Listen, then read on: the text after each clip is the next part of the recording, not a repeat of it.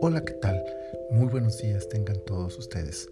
Hoy es el día miércoles 6 de enero del año 2021 y este es la temporada 1, episodio 5 de un tiempo devocional en su reposo. El versículo para esta ocasión está en el capítulo 5, es el versículo 2 que dice, varón y hembra los creó y los bendijo y llamó el nombre de ellos Adán el día en que fueron creados.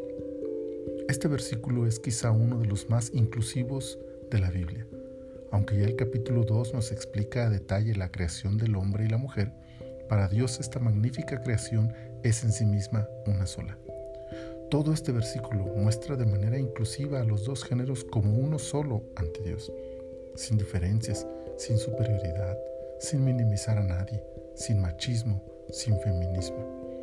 Es el pecado, como igualmente nos enseña el capítulo 3, el que trae como consecuencia todas estas desgracias.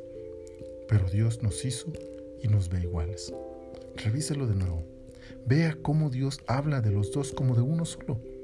Pero aunque esto parece sorprendente, lo más grandioso es que la bendición de Dios les fue entregada de la misma manera, como uno solo. Me atrevo entonces a afirmar cuando la lista de descendientes comienza a desarrollarse, el pensamiento de unidad e igualdad entre el hombre y la mujer está presente en todo el capítulo. Esta es entonces la descendencia de Adán, pero no del género masculino en sí, sino de la humanidad. La bendición provista del cielo para el hombre, como ser humano, precede la procreación y es de hecho la razón de ser para que Dios los bendiga juntos al hombre y la mujer. Nuevamente podemos observar aquí el entorno del matrimonio y el núcleo familiar como pilares de la vida que Dios nos ha dado y el espacio en el que su bendición sigue manifestándose en el hombre, o sea, en la humanidad.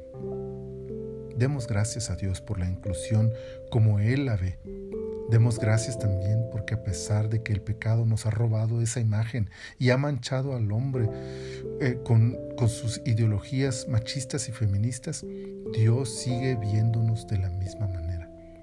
Demos gracias porque en su perfecto plan de redención del pecado está también considerada la restauración de la imagen integral e inclusiva del ser humano como iguales ante Él.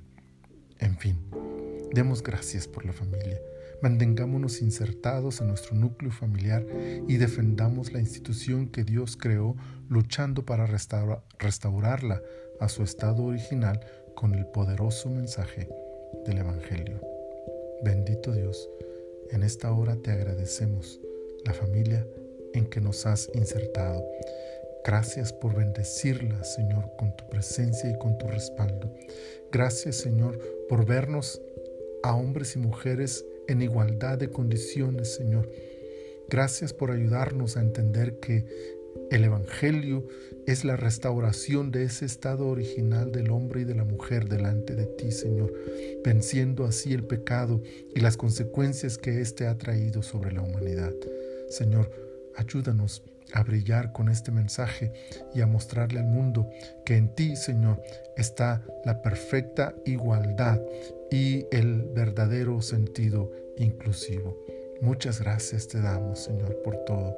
En el nombre de Jesús. Amén. Amén. Muy bien, pues damos gracias a Dios por este tiempo y les agradezco participar conmigo en estos momentos y les recuerdo que será muy bueno hacer la lectura de todo el capítulo que corresponde para cada día y también aprovechar, ¿por qué no?, para tener un momento de adoración al Señor y de intercesión por las necesidades. Hagamos de estos momentos en su, en su presencia, momentos en los que cada uno de nosotros podamos disfrutar de la presencia de Dios. Mi Señor les bendiga abundantemente en el resto de este día.